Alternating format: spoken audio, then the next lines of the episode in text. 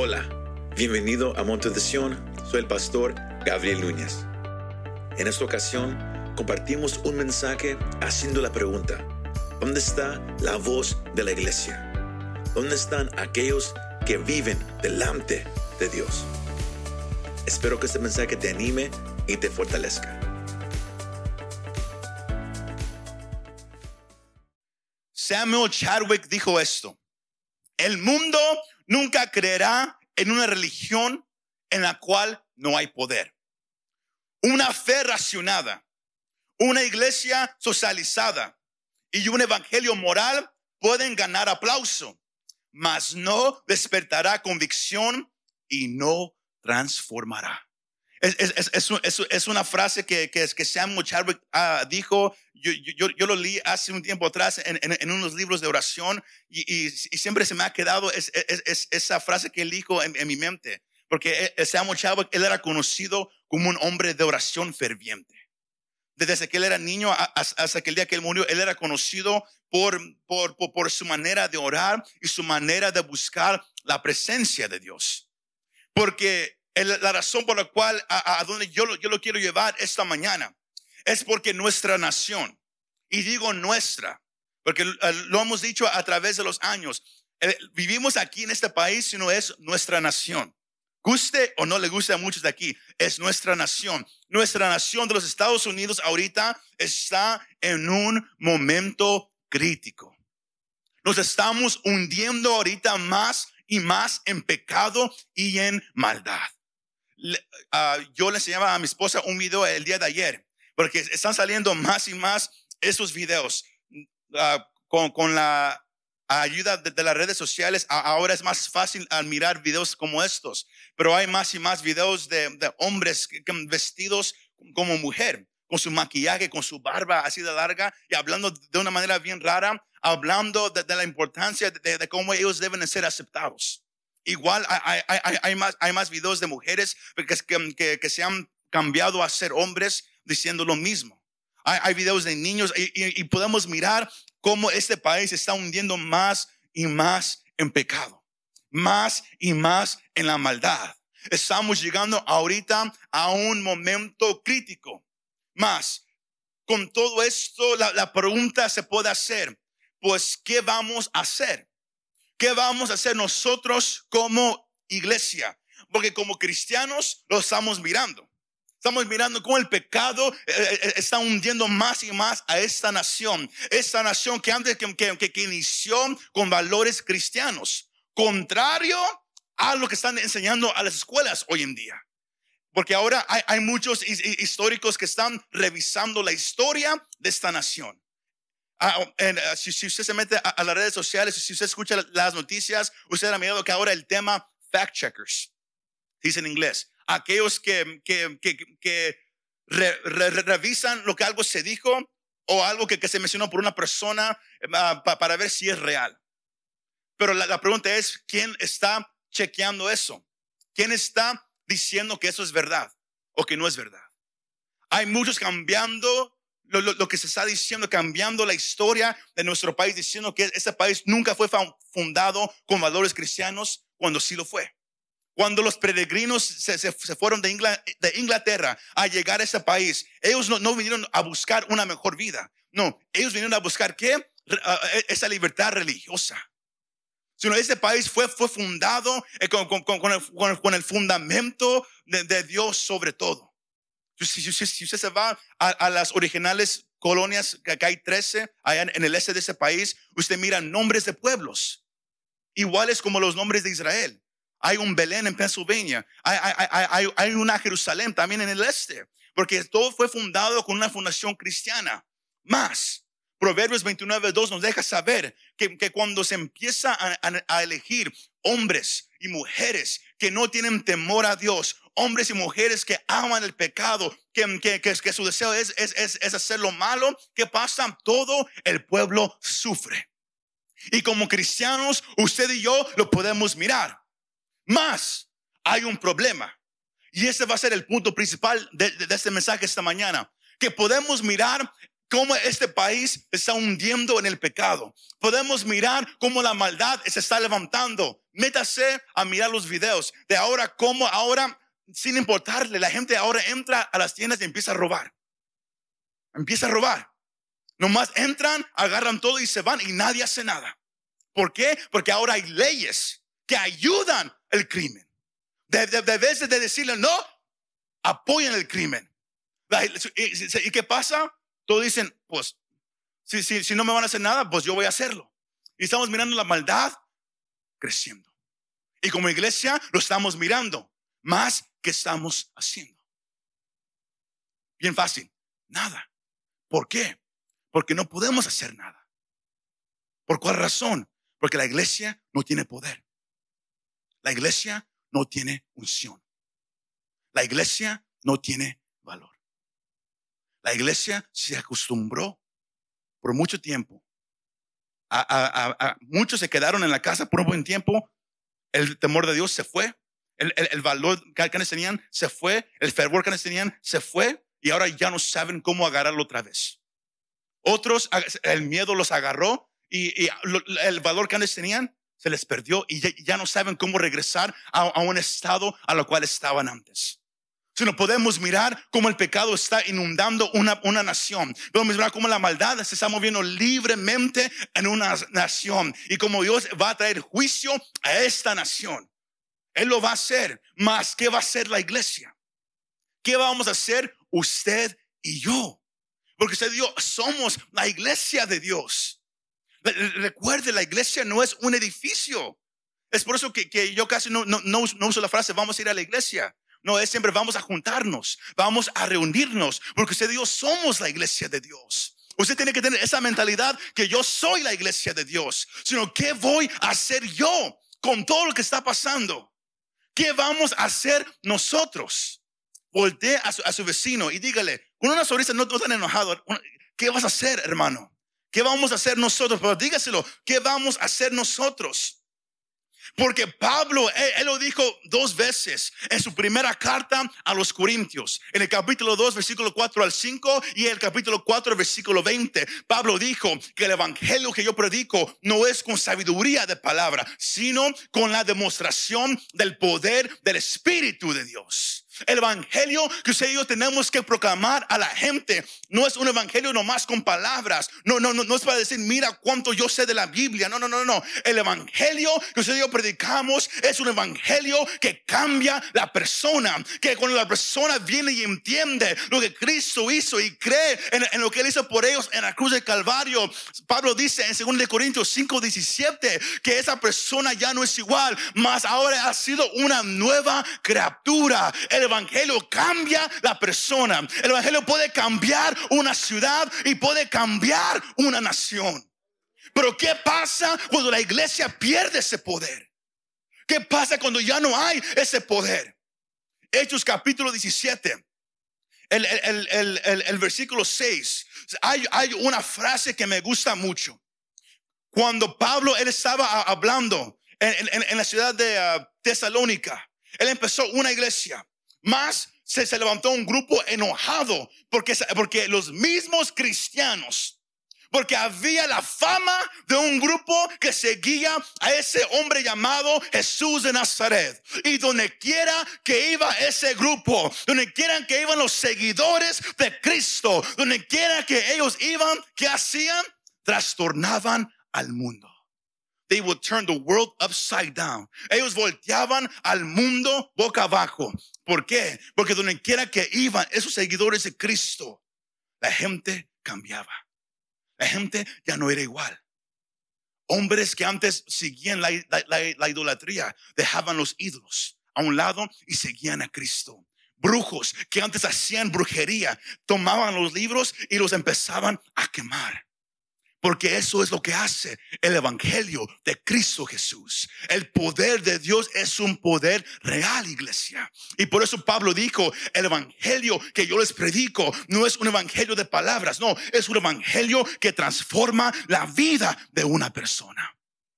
Pero ¿qué hacemos cuando la misma iglesia que profesa confesar al mismo Cristo de la Biblia ya no tiene ese valor? ya no tiene ese poder, ya no tiene esa unción. ¿Qué hacemos cuando esa misma iglesia ya, ya, ya no sabe cómo orar?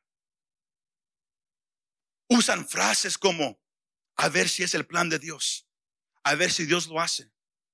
Pues la Biblia así lo dice, pero más yo no sé, yo no estoy seguro. ¿Cómo vamos a ver un cambio si esa es la, actitud de la iglesia? Tiene que haber un regreso a una frase que, llamó mi atención en, ese pasaje. Un regreso a estar delante de la presencia de Dios. Delante de la presencia de Dios. El tema es delante de ti. El deseo mío para usted al cerrar ese sermón es que usted diga, Dios, yo quiero estar delante de ti. I want to be before. Yo quiero estar delante de ti. Yo ya no quiero ser un cristiano sin poder, un cristiano sin unción, un cristiano sin valor, un cristiano sin audacia. Yo quiero ser un cristiano que habita delante de ti. ¿Cuántos dicen amén? Ese es el deseo a lo cual yo, yo lo quiero llevar con, este mensaje. Y, y, eso no, no va a venir con una sola oración. El valor para nosotros no viene con una oración. Porque la mala actitud es esto, que siempre esperamos que alguien venga y ponga manos sobre mí y de repente, porque pusieron manos sobre mí, ahora voy a tener valor para siempre. Así no funciona, iglesia. Así no funciona. Es la mala, el malo pensar que, que, la iglesia ha tenido. Todos esperan hasta que alguien venga y ponga manos sobre mí para yo poder hacer algo. Así no funciona somos llamados a habitar delante de la presencia de Dios. Si me está siguiendo esta mañana, iglesia, la oración ayuda. Una oración por alguien te puede ayudar. Pero todo va a resultar en cómo tú mantienes lo que Dios empieza a hacer contigo. Somos llamados a habitar delante de la presencia de Dios. Y Dios está empezando a levantar una iglesia con el mismo espíritu que Elías tenía el mismo espíritu que Elías tenía una iglesia con valor, una iglesia ungida, una iglesia que se va a parar y no se va a mover a la, a la derecha o a la izquierda, mas se va a parar firme, no importa que venga, no importa quién se pare delante de ella, se va a parar firme y va a declarar lo que la Biblia dice, le guste o no le guste a la gente, a un gobierno, a una ciudad, se va a parar y porque sabe que esa palabra es la palabra viva, la palabra eterna, como dijo Pedro, ¿a dónde vamos a ir si solamente tú tienes las palabras de vida eterna? ¿A dónde vamos a ir, iglesia, si Cristo es el único que tiene palabras de vida eterna? Delante de ti. Este es el primer mensaje de dos. Si os permite, el próximo va a ser la próxima semana, donde vamos a mirar no nomás lo que es habitar delante de Dios, pero también qué pasa cuando, cuando Satanás nos golpea. ¿qué vamos a hacer? Porque hay dos, formas de la vida cristiana. Usando el, mismo personaje esta, esta, mañana, vamos a mirar dos mensajes, hoy y la próxima semana. Pero hoy queremos mirar la condición de una nación. El pasaje que, leímos para iniciar este mensaje. Miramos eh, eh, cómo llegó a, su reinado un hombre llamado Ahab. algunas versiones dicen Acab, pero el nombre original es Ahab, Ahab, Ahab y, miramos con cómo llega e, este, este hombre a la posición de rey de Israel. Si usted lee eh, desde Primera de Reyes el capítulo 12 y llega hasta el capítulo 16, usted mira una progresión, comenzando con el rey Jeroboam, que, eh, que hasta ese momento en la historia de Israel, este hombre era el rey más malvado, el rey más pecador que había visto en la historia de, todo Israel, Jeroboam. Lea el capítulo 12 y, 13 y mire lo que él hizo. Y luego de ahí miramos una progresión. Porque como dije, Proverbios 29.2 dice, cuando los justos están reinando sobre la gente, la gente prospera, la gente está feliz. Más, cuando, cuando vienen a poder los malvados, los, los pecadores, la gente sufre. La gente sufre. Y miramos que como Israel empezó a alejarse de Dios esta nación se empezó a alejar. ¿Y, qué pasa? Empiezan a venir a, poder hombres sin temor a Dios. Y miramos una progresión de Jeroboam hasta el próximo rey hasta el próximo rey. Y luego miramos en el capítulo 16 cómo, viene a, poder un hombre llamado Omri y cómo ese hombre era un hombre pecador más que Jeroboam. ¿Por qué? Él quiso imitar todo lo que hizo Jeroboam, como, como él trajo esa idolatría a Israel, para que el pueblo se alejara de Dios. Lo que Jeroboam hizo fue a propósito. Él sabía que el pueblo estaba buscando a Dios, mas él quería que el pueblo lo buscara a él. Sino él empieza a levantar falsos ídolos. Y, la gente empieza a alejarse de Dios y empieza a ir detrás de estos ídolos. Es por eso que, que se necesita y, esa nación se, se fue porque no hubo voces que se levantaran a dirigir al pueblo. Porque cada vez que se, que, que, se levantaba una voz para, de, parte de Dios para dirigir a un pueblo, el pueblo regresaba a Dios. Ejemplos como Asa, como Josías, como Ezequías, son varios. Cuando, cuando Dios levantaba a voces, la gente los seguía. Más cuando no había voces, la gente se apartaba y seguía el pecado. Y miramos como Omri, él, toma lo que Jeroboam hizo y lo hace más peor. Y cuando él murió, su hijo vino a tomar poder. Y su hijo era Ahab, un hombre malvado, un hombre pecaminoso, pero un hombre, oh, ya casi se me salía, mi esposa me está mirando, mejor ni lo digo, pero un hombre que no tenía pantalones, para hacerlo más, un poco más cristiano. Un hombre que, no usaba pantalones, que él se, él se dejaba dirigir por, por, por, su esposa. Era tan pecaminoso ese hombre que, escucha eso, sígueme ahí en su Biblia, Primera de Reyes, el capítulo 16, versículo 30. Uh, can you put on, on the screen, please? Así dice, Ahab reinó 22 años sobre Israel en Samaria, pero a los ojos del Señor, sus hechos fueron peores que los de todos los que reinaron antes de él. Así fue como, como, está, escrito, que ante los ojos de Dios, todo lo que ese hombre hizo era peor que todos los demás combinados. Más, mire el versículo 31. Se le hizo fácil seguir los malos pasos de Jeroboam, hijo de Nabat. Y Además de todo, tomó por esposa a quién? A Jezabel, la mujer más malvada que ha existido en toda la historia. La hija del rey Edbal de Sidón. Ellos eran paganos. Ellos eran, ellos adoraban a, un, a un, dios llamado Baal. ¿Y sabe qué hizo Ahab? No nomás él era un, hombre que, que, no temía a Dios. Mas sobre todo eso, se casó con la mujer más mala de la historia del mundo. Y ella quería traer su manera de adorar a sus dioses falsos a Israel. Y sabemos que Ahab, él, él, él, no se ponía los pantalones. ¿Por qué? Porque todo lo que Isabel quería hacer, él decía, ok, yo te sigo a ti. Miramos qué tan mala era esa mujer. Vamos a aprender más de ella la próxima semana. Pero miramos qué, qué, qué tan malvada era esa mujer. Y Ahab hizo todo lo malo delante de Dios que él hasta levantó, levantó templos a esos dioses falsos para que todos vinieran. Si usted quiere saber qué tan feo era eh, servir a Baal, métase a estudiar cómo la gente servía a Baal, cómo, hacían ritos sexuales delante de todos, cómo tomaban a los babies, los mataban, los abrían y los ofrecían en el fuego. Mire qué tan feo y perverso era esa adoración a Baal. Por eso e, es, que Dios odiaba todo eso.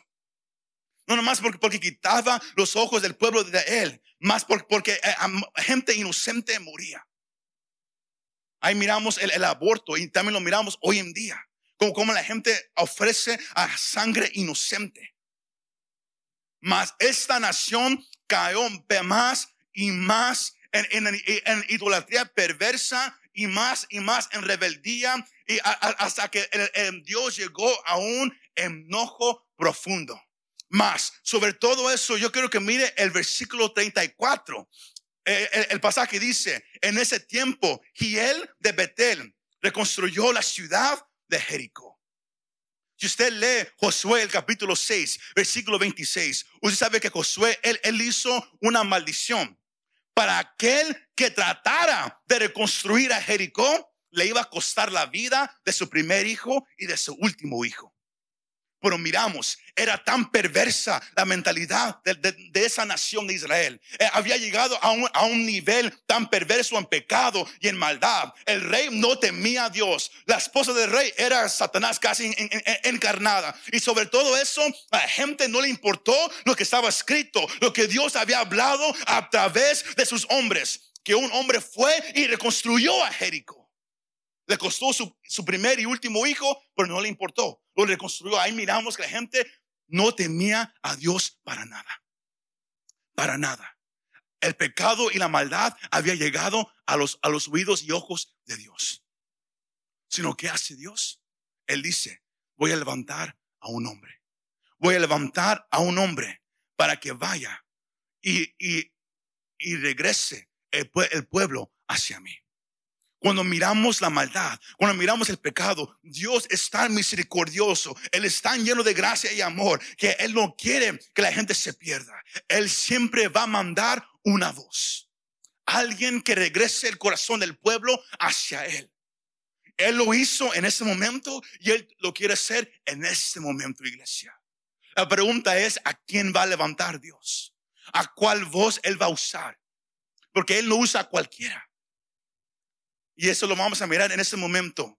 Dios siempre levanta voces para regresar los corazones hacia Él. Léalo su casa, Hebreos capítulo 2. Dios siempre levanta voces para regresar el pueblo hacia Él. Así es el amor de Dios hacia nosotros. Cuando con ese Dios queremos correr, eh, vivimos alejados de Él, Él siempre manda a alguien para que nos hable y nos regrese hacia Él. Bendito sea el nombre de nuestro Dios, iglesia, que nos ama tanto. cuando dicen amén? Miramos en el capítulo 17, versículo 1. Miramos cómo entra a la escena. Después del el, escritor de escribir la condición de una nación, la, la condición espiritual, la, la, condición del gobierno, cómo está una nación de repente, sin ninguna introducción, miramos cómo llega un profeta bruscamente a la escena. Así nomás de repente llega Elías. Nadie dice, oh, él, estaba, él estaba profetizando acá o no. Nomás de repente aparece en la Biblia. ¿Y sabe qué? Los profetas aparecían porque había algo grandemente mal espiritual con la gente. Todo el, Antiguo Testamento, cada vez que, Dios levantaba un profeta es porque había algo mal en, en una nación. Y Dios tenía que levantar qué? Una voz. Y el profeta Elías, escucha eso, él era una de las personas más interesantes de toda la Biblia. Lo vamos a mirar hoy y la próxima semana. Él fue usado por Dios durante este momento importante en la historia de Israel. A él le tocó oponerse en contra de Ahab y Jezabel. Le, le tocó a él oponerse contra ellos y traer avivamiento a una nación. Ese era el papel de este hombre. Más, su ministerio de él nos enseña a dos cosas. Que su vida estaba llena de confusión. La vida de Elías era una vida llena de confusión. Igual como casi todos nosotros, ¿verdad que sí? ¿Por, qué? ¿Por qué digo eso? Porque Elías, él era un hombre lleno de audacia, un hombre decisivo. Él sabía lo que él quería hacer. Mas había veces, como vamos a mirar la próxima semana, donde él llegó a ser temeroso, donde él se asustó. Porque así es la vida cristiana. Vamos a, van a haber momentos donde nosotros nos vamos a sentir fuertes con Dios. Y momentos donde no nos vamos a sentir así. Por el punto es que vamos a hacer en los dos momentos. Y por eso queremos usar la, la, vida de, de, de, este hombre. Porque él sabía lo que era tener el poder de Dios y él sabía también lo que era tener depresión. Por causa de Dios. Y, la cosa interesante de, todo eso es que Él es un buen ejemplo para nosotros de cómo Dios nos puede usar sin importar nuestros defectos. Sino al escuchar este mensaje de cómo Dios quiere levantar voces, usted puede decir, pero ¿quién soy yo para que Dios me levante a mí? ¿Quién soy yo? I don't know that much. Yo fallo, man. A veces que no me siento así. Elías era igual. Porque muchas veces miramos a Elías como Superman, como Batman. que, que él, él- oh, él era un hombre, wow, yo, yo, yo, nunca voy a ser como él. No, no, no. Él era un hombre igual como nosotros. Y la Biblia usa ejemplos de hombres y mujeres de la, de la misma manera. Para que usted sepa que Dios a usted lo puede usar. No tienes que ser perfecto. Puedes fallar, pero Dios todavía te puede usar para, para traer un despertar a una persona, a una familia, a una ciudad o una nación. Y es lo que Dios quiere que usted reconozca esta mañana. Pero hubo una razón, iglesia, por la cual Dios usó a Elías. La, la- la- la cosa hermosa es que el nombre de Elías significa Yahweh es mi Dios. Yahweh es el nombre original, el, el- nombre perfecto de Dios. Yahweh. Yahweh es mi Dios. Yahweh es mi Dios significa el nombre de Elías. Qué, qué nombre tan apropiado, ¿verdad que sí?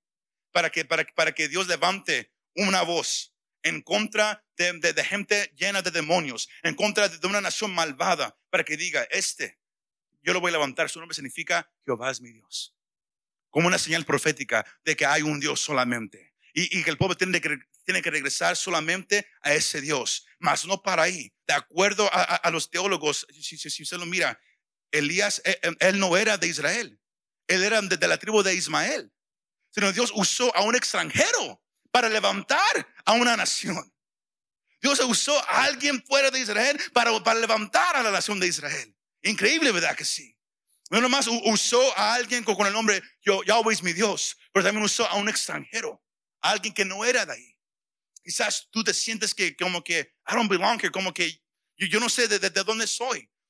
Tra- trato de ser americano, no me va. Estoy muy cafecito. Voy a, a ser mexicano, me dicen, estás muy, muy, muy güerito. Ya no, ya no sé qué hacer. ¿A, a quién, ¿A quién le pertenezco? Hay un lugar a donde tú le puedes pertenecer y es a la familia de Dios. Cuando dicen amén, es a la familia de Dios. Mas este profeta llega sin anuncio y se para delante del rey Acab. Y él dice, escúchame rey, va a haber una sequía. Todo el pecado ha llegado a la presencia de Dios y va a haber una sequía. No va a llover hasta que yo diga que llueva. Pero ¿por qué pudo Elías hablar de esa manera? El versículo 1 ahí dice, entonces Elías esbita, que era de los moradores de Galad, y dijo a Acab, vive el Señor Dios de Israel. Esta versión dice, delante de quien estoy. La versión que quizás usted tiene dice, cuya presencia estoy. Ahí está el secreto de cómo este hombre se pudo levantar en contra de un rey. De, cómo Dios escogió a este hombre o por qué lo escogió. Porque Elías, ¿qué, ¿a qué Elías? Él estaba delante de Dios. Delante de quien estoy. Que ciertamente, mire cómo habla, que ciertamente, no es que a lo mejor o quizás, no, ciertamente no habrá erosión ni lluvia en esos años, sino por la palabra de mi boca. Ahí está el secreto. Y este es el punto principal de este mensaje. Elías fue, llamado por Dios. Él se pudo parar delante de un rey. ¿Por qué? Porque él había aprendido lo que es estar delante de Dios. Dígalo conmigo, delante de Dios. Un poco más fuerte, delante de Dios. La palabra original significa esto, habitar, pararse ante y también alguien que no se mueve. No nomás era el, el nombre de Elías, no nomás significa Yahweh es mi Dios, pero era algo que él practicaba.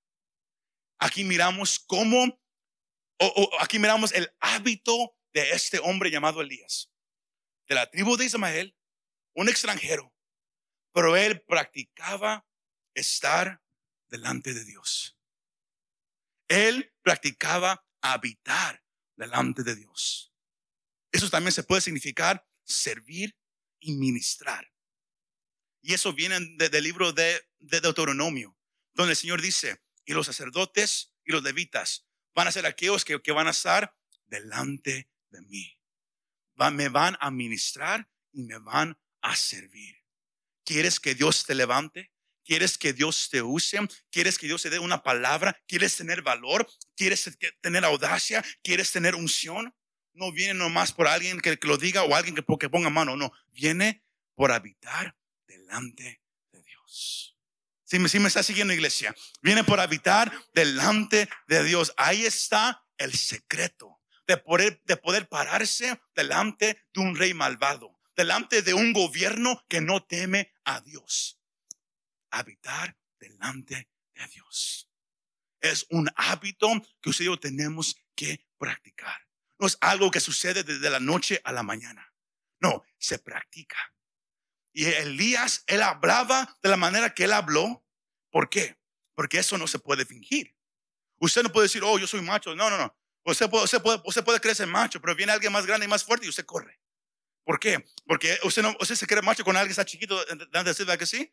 Pero cuando alguien viene más grande, usted, usted teme. Elías se presentó delante de un gobierno malvado. Delante de la mujer más mala que ha existido en todo el mundo. Tan mala que nadie llama a su hija Jezabel, ¿verdad que no? Nadie. A menos que haya alguien esa mañana que se llama Jezabel. Pero en, la historia del mundo nadie ha llamado a su hija Jezabel. Porque cuando, escuchan el nombre ya saben lo que significa. Así era de tal a esa mujer. Más, Elías se pudo parar delante de ellos porque él sabía inclinarse delante de Dios. Él, sabía lo que era estar delante de Dios. Porque Dios usa, Dios levanta aquellos que saben presentarse delante de Él. Y ese es el punto que yo quiero que, usted agarre. Y eso no es fácil, porque lo más que usted empieza a presentarse delante de Dios, lo más que Dios va a empezar a tratar contigo. ¿No me cree? En su casa lea los, próximos versículos, todo el capítulo 17. Dios le manda a Elías. Ahora, después de hablarle lo que le dijo al rey, Elías, Dios, él, le dice a Elías, ahora vete y escóndete. ¿Por qué? Porque lo que Elías había hablado de que no va a llover era una amenaza directamente al, Dios Baal. Porque se creía que el Dios Baal era el, el que causaba la lluvia. Sino al Elías decir, no va a llover. Él estaba atacando el, el Dios principal de, de, de y Jezabel. Y eso, si usted sabe la historia, e, e, eso requiere muerte. Pero Dios toma a Elías y dice, escóndete.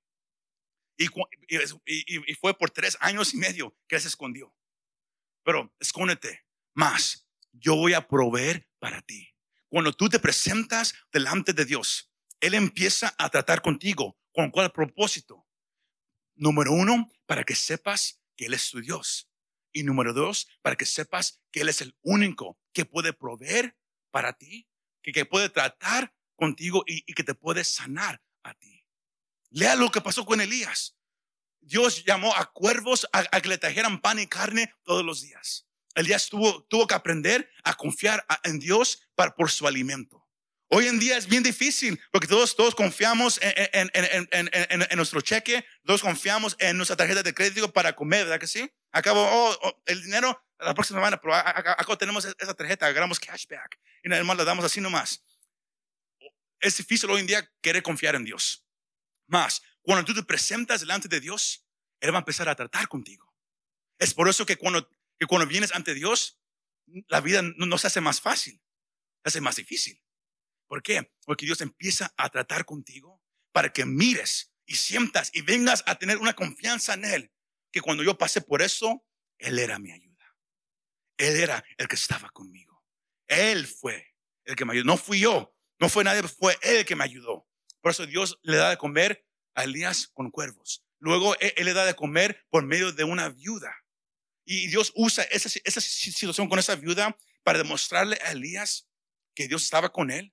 Y también cuando él, oró por ese niño que se murió, Dios, él, le, le demostró a Elías, yo estoy contigo y mira, cuando tú estás conmigo, hasta los muertos pueden resucitar.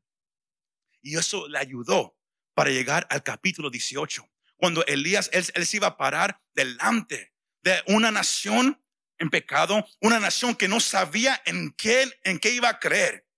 Elías se paró enfrente de una nación que no sabía en quién creer, porque él dijo, reúnan a los profetas de Baal, a, todos, reúnan al pueblo y él les hace una pregunta. Escojan hoy a cuál Dios van a servir ustedes. ¿Al Dios de Israel o a, Baal?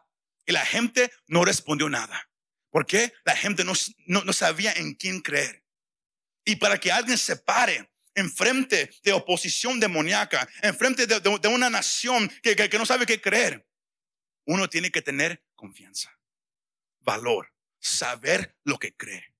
Y eso no viene de nomás sentarnos en una iglesia. Eso no viene nomás de escuchar unos sermones. Eso viene de estar delante de Dios. Y ese es el punto principal de este mensaje. Que Dios te está llamando a ti, iglesia, a que, a que aprendas a estar delante de Él. Porque usted puede decir, pero yo no soy Elías. A mí Dios no me ha dicho que, que, que, yo me pare delante del presidente. A mí Él no me ha dicho que, que, yo me pare y haga aquello. No, no, no. Dios te ha llamado. Dios te ha permitido que estés vivo en esa temporada donde, donde hay rumores de guerras, donde ha habido pestilencias, donde hay ahorita una nación en pecado y en, en maldad que se está hundiendo. Donde hay jóvenes que se están muriendo más y más frecuentemente, donde hay más y más perversidad en las películas, en la música, en la televisión, donde miramos más y más rebelión, todo lo que Pablo, él le dijo a Timoteo que iba a pasar en los últimos días, a usted y a mí nos está tocando vivir todo eso sino Dios está levantando una nación, una iglesia que va a ayudar una nación, pero Él está levantando una iglesia fuerte, una iglesia audaz, una iglesia ungida, que, que, que, no es Elías, pero que va a obrar eh, con, con, el mismo espíritu que, Elías tenía. ¿Y cuál es ese mismo espíritu? Se llama el Espíritu Santo. Era lo que Elías tenía, no era algo secreto, no era una, una, una potion que él se tomó para hacerse fuerte o espinacas como Popeye. No, no, él habitó delante de Dios y él era lleno del poder del Espíritu de Dios. Y sabe que él pudo pararse delante de todos con unción, declarar la palabra y mirar cómo Dios empezaba a mover. Y el mismo Espíritu, Pablo dice, que, que, que resucitó a Cristo de los muertos, es el mismo Espíritu que vive ahora dentro de cada uno de nosotros, iglesia. Somos llamados a, movernos en el mismo espíritu de Elías. Y la Biblia es clara que, eso es bíblico. Amén. Ah, ah, yo, creo que lo mire en su casa. Primera de Reyes 22 y segunda, y segunda de Crónicas, el capítulo 18. Miramos la vida de Micaías. De, de, cómo era un profeta que Dios levantó. Cuando todos los profetas estaban diciendo lo que el rey quería escuchar, Dios levantó una voz que dijo, no, no, yo nomás voy a hablar lo que Dios me dijo que hable. Y la cosa interesante es que Micaías era uno de los cuatro discípulos de Elías. Y ahí miramos otra cosa importante. Cuando tú empiezas a habitar delante de Dios, la gente que se junta contigo va a empezar a actuar de la misma manera. Necesitamos una iglesia fuerte, una iglesia ungida, una iglesia con valor. El deseo mío como pastor para esa iglesia es que cada vez que alguien hable con, cualquiera de nosotros, ellos salgan siempre diciendo, yo quiero conocer el Dios que ellos conocen. Porque miro cómo hablan, miro el valor con lo, con lo cual se presentan, yo quiero lo que ellos tienen. E, era lo que pasó con Elías. Micaías, el hijo, yo nomás voy a hablar lo que Dios me ha dicho porque yo he estado, ¿qué? Delante de Dios. Juan el Bautista, él vino en el espíritu de Elías. Y que él nomás habló lo que Dios le dijo. ¿Por qué? Porque él había estado delante de Dios. Santiago, el capítulo 5, versículo 16 al, al 18, dice esto. Confiesen sus pecados unos a otros y oren unos por otros para que sean sanados. La oración del justo es muy poderosa y efectiva. Escucha el versículo 17.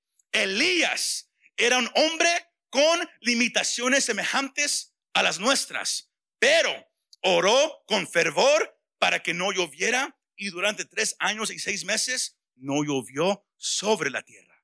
Después, dice el versículo 18, volvió a orar y el cielo dejó caer su lluvia y la tierra dio sus frutos. Santiago, él, estaba diciendo, Recuerden, iglesia, tú puedes orar por los enfermos y se pueden sanar. Tú puedes orar para que Dios haga algo y él, lo puede hacer. No, como dije, Elías no era un Superman. Él era un hombre normal como nosotros. Mas él tenía valor, él tenía audacia, él no tenía miedo. Él se paraba firme. ¿Por qué? Porque él había practicado lo que era estar delante de Dios. Lo que era vivir día tras día delante de Dios. Es ahí donde tú ya no vas a tener temor. Porque yo puedo pararme y, yo, yo, yo, le puedo decir, la Biblia dice que Dios nos ha dado un, espíritu de temor y todos dicen amén, pero algo pasa, uy, todos asustados. ¿Por qué? Porque lo escuchan, mas no lo practican. ¿Y cómo lo practicamos? En la mañana, Dios, aquí estoy, ayúdame este día. En la noche, Dios, gracias por ese día, protégeme en la noche. Uno empieza a practicar estar delante de Dios. No es algo religioso, no es, algo, no es una ley, no, no, no. Aquellos que de verdad anhelan a Dios lo van a hacer. Recuerde, eso significa habitar. Ahí viven. Practicar. Pararse y ya no moverse. Yo, yo vengo a preguntarte, iglesia, esta mañana. ¿Estás tú practicando estar delante de Dios? Porque la Biblia es bien clara.